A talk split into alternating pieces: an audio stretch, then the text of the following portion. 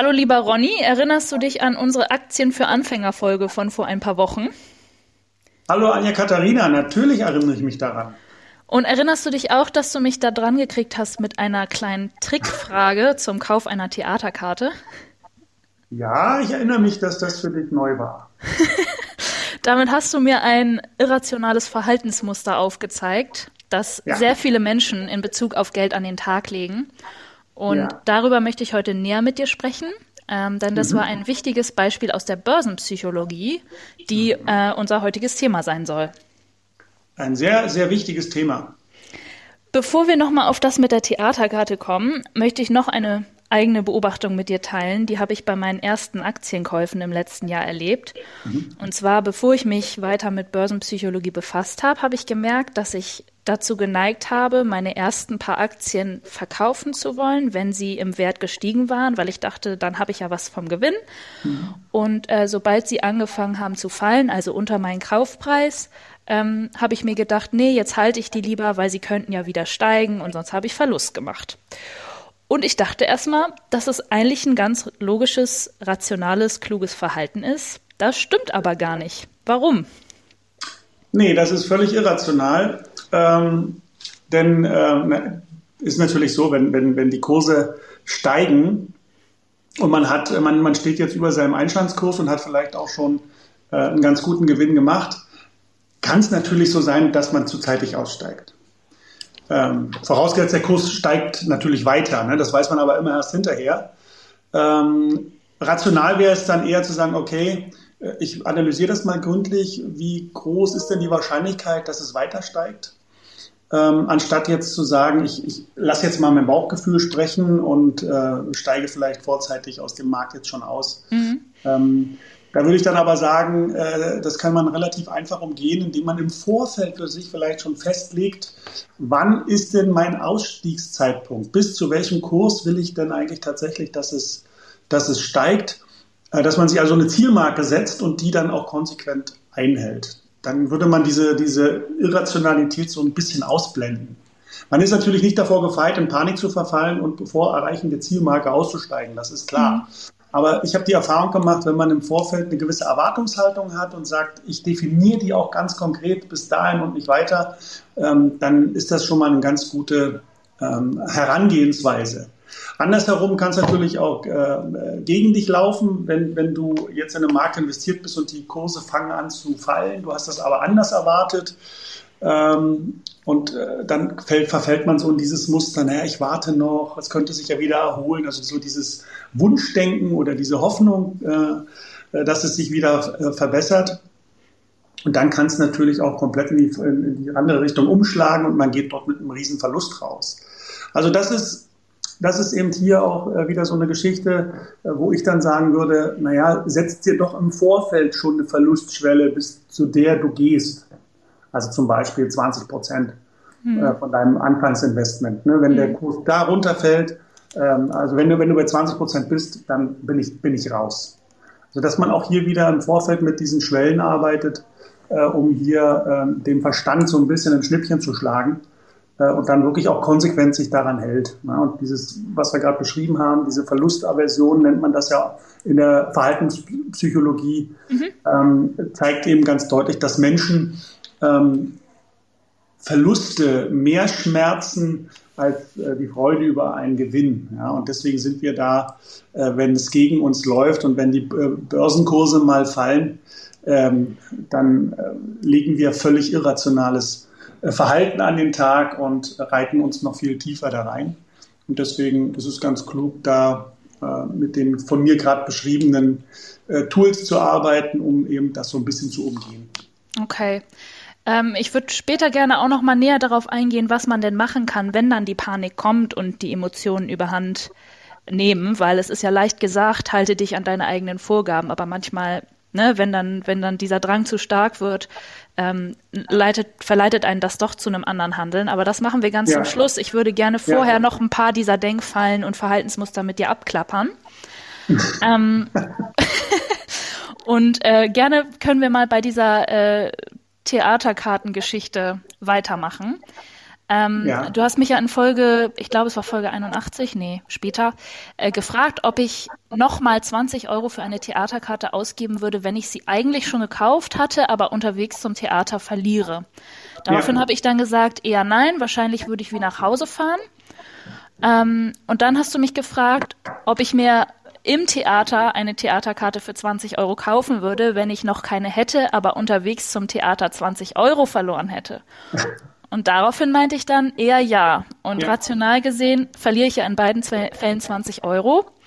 Aber in nur einem davon gebe ich nochmal 20 Euro on top aus. Das ist ja wirklich sehr eindeutig irrationales Verhalten. Mhm. Ähm, trotzdem handle ich damit wie die meisten Menschen in dem Fall. Also ich ähm, habe das recherchiert. Ich äh, weiß nicht mehr die Zahl, aber ich glaube zwischen 70 und 80 Prozent oder noch mehr Menschen würden genauso mehr, handeln ja. wie ich. Ja. Ja, ja. Fast 90 Prozent. Oh, so, siehst du, da bin ich ja fein raus. Mit was für einem Phänomen haben wir es hier zu tun? Warum, warum sind wir da so? Du bist auf alle Fälle nicht allein. Ähm, die Mehrheit der Menschen würde so handeln. Das nennt man dieses, das sogenannte Mental Accounting-Phänomen. Mhm. mhm. Also auf Deutsch die mentale Buchführung oder Buchhaltung ähm, in der wir Menschen eben dazu neigen, ähm, Geld anders zu bewerten, je nachdem, wie es eingeordnet ist, also in welchem Kontext es sich befindet. Äh, um, um bei dem Beispiel zu bleiben mit der Theaterkarte, ähm, das bereits ausgegebene Geld für die Theaterkarte wird eben auf einem anderen Konto verbucht oder einer anderen Kategorie abgelegt als das verlorene Bargeld. Mhm. Ja, das ist erstmal so die Grundvoraussetzung. Man bucht das einfach aus, auf ein anderes Konto. Ähm, und das Geld für die Theaterkarte hat man ja schon, in Anführungszeichen natürlich, verloren, weil man mhm. hat sie ja schon bezahlt. Äh, weil, weil, ja, weil sie ja schon gekauft wurde. Und wenn man jetzt noch mal eine neue ähm, Karte kaufen muss, dann ähm, wiegt das eben ein bisschen anders, als wenn ich jetzt nur das Geld verlieren würde. Ja, Aber, das hatte ich ja noch nicht, nicht keiner Sache zugeschrieben, so. Das ist genau, genau so. Ja. Richtig, richtig. Da, genau, da fehlt noch der Kontext. Mhm. Ähm, und nur 46, also nicht mal die Hälfte der Menschen würde sich auch eine neue kaufen. Mhm. Das verlorene Bargeld ist aber eine andere Kategorie, ist ein anderes Konto. Ähm, weil es nicht für die Theaterkarte verloren wurde. Das hätte mhm. man ja auch dann noch für andere Sachen ausgeben können. Genau, ja. Ähm, und ich habe es ja schon gesagt, das würden 90 Prozent der Menschen auch äh, genauso machen, wie du äh, dich verhalten, äh, verhalten würdest. Mhm. Und das ist, wie du richtigerweise schon gesagt hast, absolut irrational, da eben unterm Strich rein mathematisch in beiden Fällen 20 Euro weg sind. Ja, faszinierend. Und äh, dieses mentale Kategorisieren von Geld äh, führt eben dazu, dass äh, Menschen unvernünftige Entscheidungen mit ja auch noch viel größeren Summen treffen. Ja, das kann man ja dann auch ähm, noch in anderen Fällen beobachten. Ich habe da auch schon mal so zwei, drei ähm, andere Sachen in meinem privaten, persönlichen Umfeld ähm, äh, sehen können, wo, wo dann eben Menschen äh, dort völlig irrational einer verlorenen Sache nochmal viel, viel Geld hinterhergeworfen haben. Mhm. Und die dann auch noch verloren haben. Also da passieren die verrücktesten Sachen, wo man sagt, Mensch, wenn man da äh, die Emotionen mal ein bisschen ausschalten äh, könnte, was ja schwer ist, ähm, dann würde man sicherlich andere Entscheidungen treffen. Und das ist eben äh, so ein bisschen wichtig zu wissen, dass es diese Dinge gibt. Ähm, und vor allem äh, wichtig ist zu wissen, wie unser Verstand tickt. Mhm. Das heißt aber nicht, dass man das immer ausschalten kann. Also auch mir passiert es nach wie vor, dass ich dem einen oder anderen Denkfehler aufsitze ähm, aber ich merke es dann, äh, manchmal rechtzeitig, manchmal auch nicht, ähm, und ähm, ertappe mich dann bei diesem völlig irrationalen Verhalten. Okay. Ähm, was, was dahinter steht, ist ja, sind ja so, ich würde es jetzt mal allgemein unsere Urinstinkte nennen. Ja. Also uralte Prägungen, die uns mal vor irgendwas geschützt oder gerettet haben und gegen die der Verstand auch im ersten Moment gar nicht ankommt. Also gegen diese Erstreaktion kann man so mein Informationsstand auch nicht viel machen. Man kann dann aber gucken, wie handle ich jetzt darauf basierend, wenn man sich ein bisschen damit auskennt. Ähm, und ja, du hast es eben schon erwähnt, dass es in deinem Umfeld da einige Geschichten gab aufgrund von Denkfehlern und du das auch aus deinem Leben kennst. Du sprichst ja auch in deinen Büchern zum Beispiel sehr viel über den Umgang mit den Emotionen und das nüchterne Einschätzen der Realität. Ähm, Hast du Lust, mal ein konkretes Beispiel aus deinem Leben zu bringen, ob nun auf dich selber bezogen oder jemanden, den du kennst, ähm, wo so ein Denkfehler äh, einen schweren Schaden hinterlassen hat? Ja, natürlich. Also das ist, äh, da gibt es ganz, ganz viele Anekdoten. Ähm, also dieses typische, dieses, dieser typische Herdentrieb 2001 ne, oder 20, ja. 2000, 99, 2000. Ähm, da, das war eine gute Zeit für die Aktienmärkte. Ne? Damals war es wirklich äh, nicht schwer, am Aktienmarkt Geld zu verdienen, äh, wenn man einfach der breiten Masse hinterhergelaufen ist. Und äh, man, konnte, man konnte da sich eben über Kursgewinne von 100, 200, 300 Prozent innerhalb kürzester Zeit freuen weil damals wirklich fast alles funktioniert hat, wo, wo, wo, wo ähm, Technologie drauf stand. Ja, ich erinnere dich nur an den neuen Markt und die ganzen Effekte äh, an, die, an die Nasdaq in Amerika. Ähm, das, das lief ja wirklich eine Zeit lang richtig, richtig gut.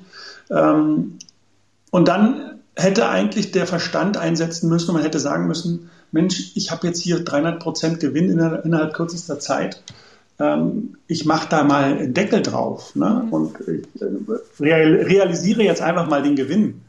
Aber da, da bin ich auch drauf reingefallen. Ich habe dann auch gedacht, naja, wenn es 300 Prozent geben kann, dann gibt es auch 400 oder 500. Mhm. Also man, man findet da nicht die Reißleine. Ja? Und, also dieser Herdentrieb, das ist das, was mir mal zum Verhängnis wurde, ähm, weil ich eben auch gesehen habe, dass, ähm, ja, dass das alle so machen. Und das konnte ja damals, damals hatte ich diese Informationen noch nicht. Ähm, das konnte ja nicht falsch sein, wenn die breite Masse in diese Richtung läuft. Ja. Und heute weiß ich, dass es genau umgekehrt äh, funktionieren muss. Man muss gucken, was macht die breite Masse. Und da sollte man auf keinen Fall äh, in die Richtung gehen.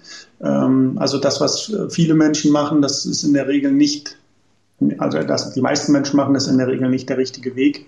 Äh, und das kann man wunderschön an den Kapitalmärkten beobachten. Und auch ich bin da schon reingefallen und äh, ja, habe mich da aufs Glatteis führen lassen. Ja, interessant. Das mit dem, mit dem Herdentrieb oder dem Herdenverhalten ist auch ein super Beispiel für diese alte Prägung, ne? Weil ja, man kann sich ja ungefähr vorstellen, schon anhand des Wortes, aus welchen Zeiten das eigentlich kommt und dass das in unserer zivilisierten Welt theoretisch gar nicht mehr so vonnöten wäre. Aber wir naja, sind halt darauf gepolt. Ja, Anja Katharina, das ist ja, das ist ja völlig klar. Ich meine, das Herdenverhalten hat uns ja auch überleben lassen. Ne? Eben, ja. Das ist ja auch was Positives. Ja. Aber in, in, unserer heutigen Welt ähm, ist es eben manchmal kontraproduktiv. Du hast, äh, du hast mir mal ein schönes Zitat äh, zugerufen äh, was, in der, was uns in der Savanne gerettet hat, treibt uns bei der Geldanlage in den Ruin äh, oder so sinngemäß. Ne? Ja, das äh, war mir das begegnet ist, bei der Recherche, genau. Ja, ja, genau. Und das ist ja eben das, wo ich sage, ja klar, das ist schon was sehr Sinnvolles in unserem Verstand. Aber ich mhm. muss eben wissen, dass mich das bei der Geldanlage eben auch in den Ruin treiben kann. Und ja. wenn man das, wenn man das versteht, dann, ja, dann kann man den Dingen auch ein bisschen ausweichen. Ja. Ist auf jeden Fall wichtig, sich da nicht für fertig zu machen. Ich habe mhm. das Gefühl, das habe ich gerade so ein bisschen rausgehört bei dir, Absolut. also dass man einfach auch sieht, dass diese Sachen ja auch ihren Sinn haben. Das habe ich auch bei der Sache mit der Theaterkarte gedacht. Das ist ja auch eine Art von Bedeutungszuschreibung, die ich da vornehme für mhm. verschiedene mhm. Zahlen. Mhm. Und das ist ja eigentlich auch was total Positives, ähm, was uns als Menschen ausmacht. Ja, genau. ähm, aber mir ist noch ein Beispiel aus, äh, aus meinem Alltag eingefallen von früher. Ähm, da erkennen sich vielleicht einige Menschen wieder. Mein Vater war nämlich ein absoluter Sparfuchs, so ein richtig klassischer Schwabe. Und der ist oft mehrere Kilometer weit gefahren, um ein paar Euro bei der Tankrechnung zu sparen. Ähm, was aber oft unsinnig war, weil er dafür ja gleichzeitig auch wieder Benzin für die Fahrt verbraucht hat und Zeit und Energie, die er anderweitig hätte investieren können. Mhm.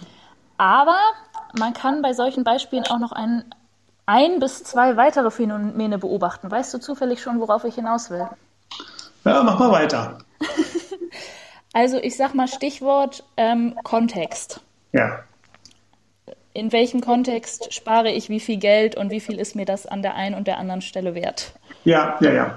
Also das, das, dieser, dieser Begriff, der ja in den letzten Jahren äh, so stark an Bedeutung äh, gewonnen hat, dieses sogenannte Framing mhm. im Zusammenhang mit den, mit den Medien, ähm, denke, das ist ja vielen äh, bewusst, was damit gemeint ist, also der Kontext, in dem das Ganze steht, mhm. der, der Rahmen, in dem man etwas packt. Genau. Ähm, ist, ist das Entscheidende. Ne? Nehmen wir das Beispiel von dir jetzt gerade mit der Tankrechnung. Äh, dein, dein, äh, dein absoluter Sparfuchs in der Familie hat für die Tankrechnung 50 Euro äh, bezahlt, äh, damit super günstig getankt, ist die günstigste Tankstelle im Umfeld, hat aber ähm, also hat 10 Prozent gespart im Vergleich zu anderen. Ähm, hat aber eben nicht auf der Uhr, dass er eben äh, dann auch noch von A nach B und wieder zurück muss. Und die Zeit äh, und die Energie, die er verwendet hat, äh, die muss man natürlich dann auch mit dazu nehmen. Äh, auf der anderen Seite, wenn man diese 10% Ersparnis jetzt in den Kontext setzt, zum Beispiel in einem Möbelhaus, ne, Ikea zum Beispiel, mhm. Äh, wenn man sich da ähm, eben ähm, 5 Euro Ersparnis irgendwo sichern könnte, dann würde man wahrscheinlich nicht die Kilometer auf sich nehmen, äh, um jetzt 5 Euro Rabatt zu bekommen mhm. ähm, für einen Schrank, mhm. ja, der vielleicht 500 Euro kostet. Genau. Ähm, also das ist dann, äh, die, diesen Aufwand würde man da nicht betreiben, aber für die Tankrechnung tut man das. Ja, weil da, da ist es ja äh, in, einem anderen, in einem anderen Kontext äh, drin. Und ich habe da auch so Beispiele in meinem Umfeld, die das, die da so ähnlich ticken, wo ich immer wieder die Hände über dem Kopf zusammenschlage und sage, okay, muss denn das jetzt wirklich sein oder äh, machst du dir da was vor? Mhm. Aber ja, wenn man, wenn man den Zusammenhang kennt und äh, das Framing erkennt, ähm, dann äh, kann man dem anderen eigentlich gar nicht böse sein. Ja. Super Beispiel dafür ist ja auch Wasser am Flughafen, ne? Genau, Wasser am Flughafen äh, deutlich teurer, als wenn ich es im Supermarkt kaufen würde.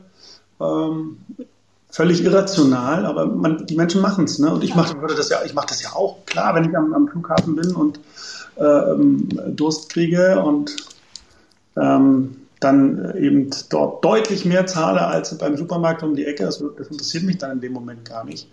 Also das, das, Wasser ist das gleiche, das schmeckt auch genauso, aber es ist ein andere, in einem anderen Kontext. Ne? Ja. Und das ist eben wichtig. Es geht nicht um, oder nicht, es geht selten um den absoluten Wert einer Sache. Also man muss es immer ähm, im, äh, im Kontext sehen und äh, Menschen verhalten sich dann halt anders ja, wenn der Kontext abweicht. Und äh, das sollte man wissen und da sollte, braucht man sich nicht böse sein, dass man so reagiert. Das ist ähm, äh, unser Verstand, der das macht. Das ist wirklich super spannend und es gibt noch unzählige weitere solcher psychologischen Muster, mhm. ähm, für die wir jetzt in so einer kurzen Podcast-Folge leider nicht alle Zeit haben. Aber ähm, ich zähle einfach mal ein paar davon auf, die mir noch begegnet sind. Dann können alle, die sich dafür näher interessieren, noch mal ein bisschen recherchieren. Ähm, also, was ich super interessant war, war noch die Verfügbarkeitsheuristik, der Ankereffekt, mhm. Herdenverhalten hatten wir schon, die sogenannte Wahrscheinlichkeitsvernachlässigung, ähm, dann Null-Risiko-Bias oder ja. auch Zero-Risk-Bias. Ja. Ähm, fallen dir noch weitere ein, die du gerne nennen möchtest? Da gibt es über 50. Ähm, mhm. Ähm, da da gibt es unzählige. Also das ist ähm, das ist schon ganz spannend, wenn man sich das mal anschaut. Und da, sicher ist das allen Menschen schon mal in der einen oder anderen Form passiert. Ähm, diese von dir auch gerade genannten Effekte. Aber für mich ein, die Mutter aller Denkfallen ist der Bestätigungsfehler. Mhm. Ähm, den kann man eben wunderschön beobachten. Was ist der Bestätigungsfehler? Ähm, da, jeder Mensch hat ja ein, ein Weltbild äh, im Kopf. Ne? Jeder hat eine Idee, wie die Welt funktioniert. Ja. Ähm, und wenn man jetzt eine neue Information bekommt oder ein neues Thema oder ein Argument äh, genannt bekommt, dann gleicht man das mit seinem Weltbild ab. Und wenn diese Information nicht zu meinem Weltbild passt, ja. dann blende ich sie aus. Ja. Dann tue ich so, als wenn es die gar nicht gäbe, weil ich ja sage, das kann nicht sein. Also Stichwort äh, Verschwörungstheorien, ne? Mhm. das ist so ein klassisches Beispiel. Ähm, viele hören da gar nicht mehr hin, wenn solche Dinge geäußert werden, weil es einfach nicht zu ihrem äh, Weltbild passt. Und deswegen haben die da auch so einen negativen Ruf, ähm, wobei es vielleicht bei dem einen oder anderen Thema durchaus mal Sinn machen würde, vielleicht ein bisschen genauer hinzuschauen und selber mal zu recherchieren und sich damit zu beschäftigen.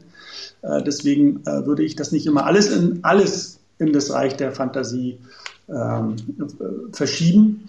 Denn ich muss eben wissen, dieser Bestätigungsfehler verhindert eben, dass, äh, dass mein Verstand oder dass mein Verstand es zulässt, sich mit abwegigen Theorien und abwegigen Dingen zu beschäftigen, die nicht zu meinem zu meiner Prägung, die nicht zu meinem Weltbild passen. Und das finde ich ein, Problem.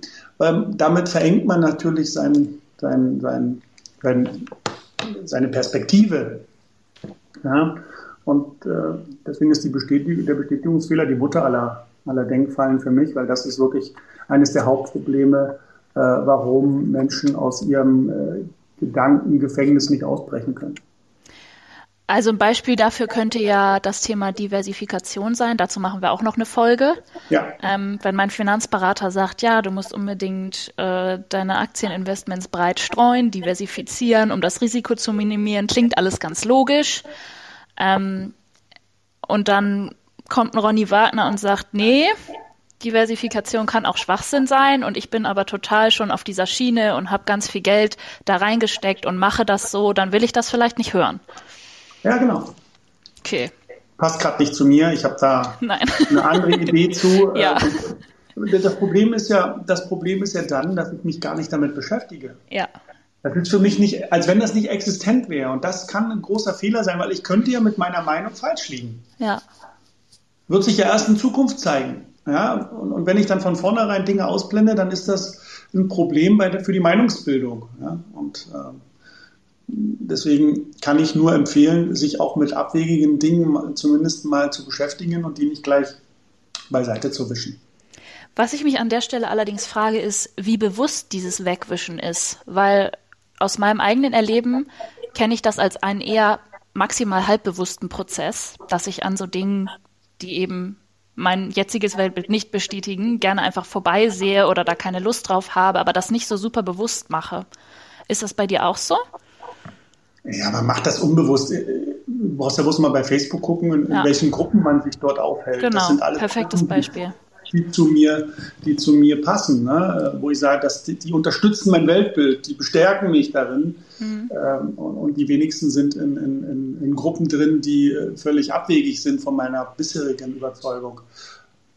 Und da kann es vielleicht durchaus mal Sinn machen, sich auch äh, mal in so eine Gruppe zu begeben und sich vielleicht mal damit auseinanderzusetzen. Man muss das ja dann im Anschluss nicht übernehmen, aber man mhm. hat zumindest sich damit auseinandergesetzt und man hat das geprüft und hat das abgewogen und unterliegt eben nicht von vornherein dieser Denkfalle. Darum geht es ja eigentlich. Ne? Diese, ja.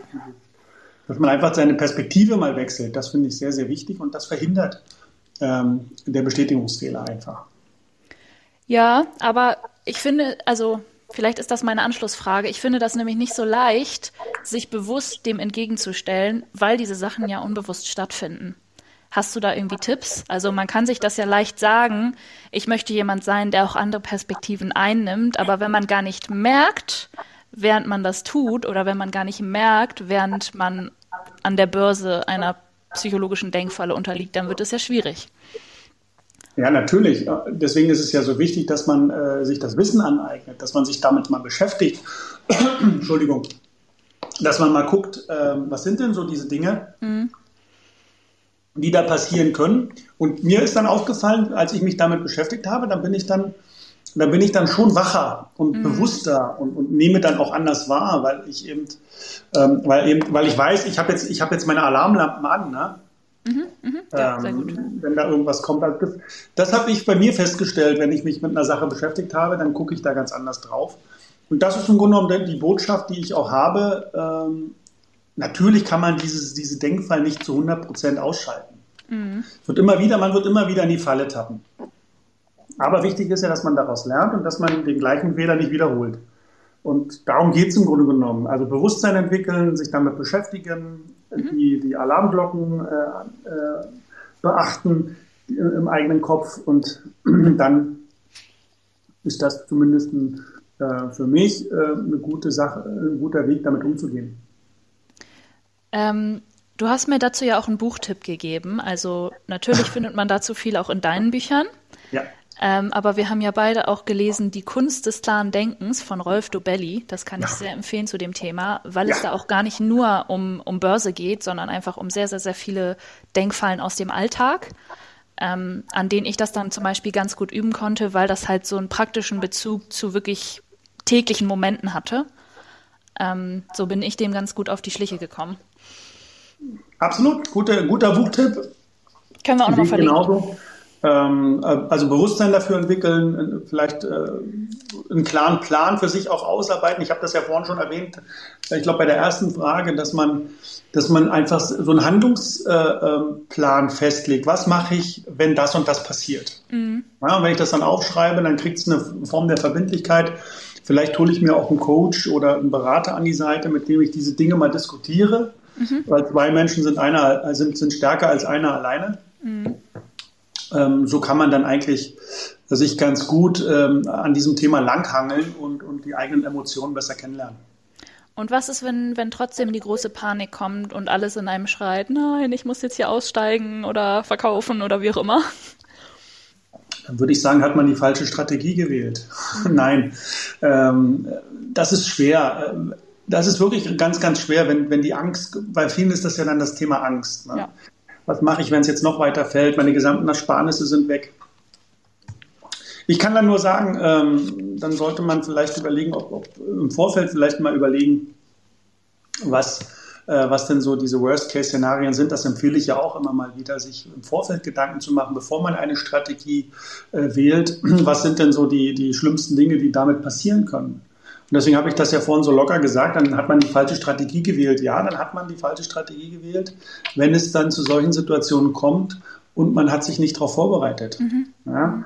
Ähm, was mit dieser Strategie alles passieren kann. Und ja. du weißt ja, die alten Griechen haben es ja schon gesagt, du sollst immer vom Worst Case aus planen.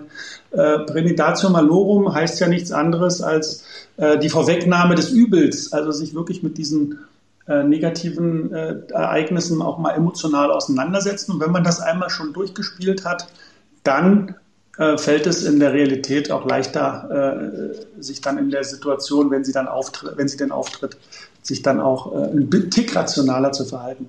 Das ist ein super Tipp. Genau. So machen wir das. Gut. Vielen Dank, Ronny, für die spannenden hm. Einsichten. Gerne.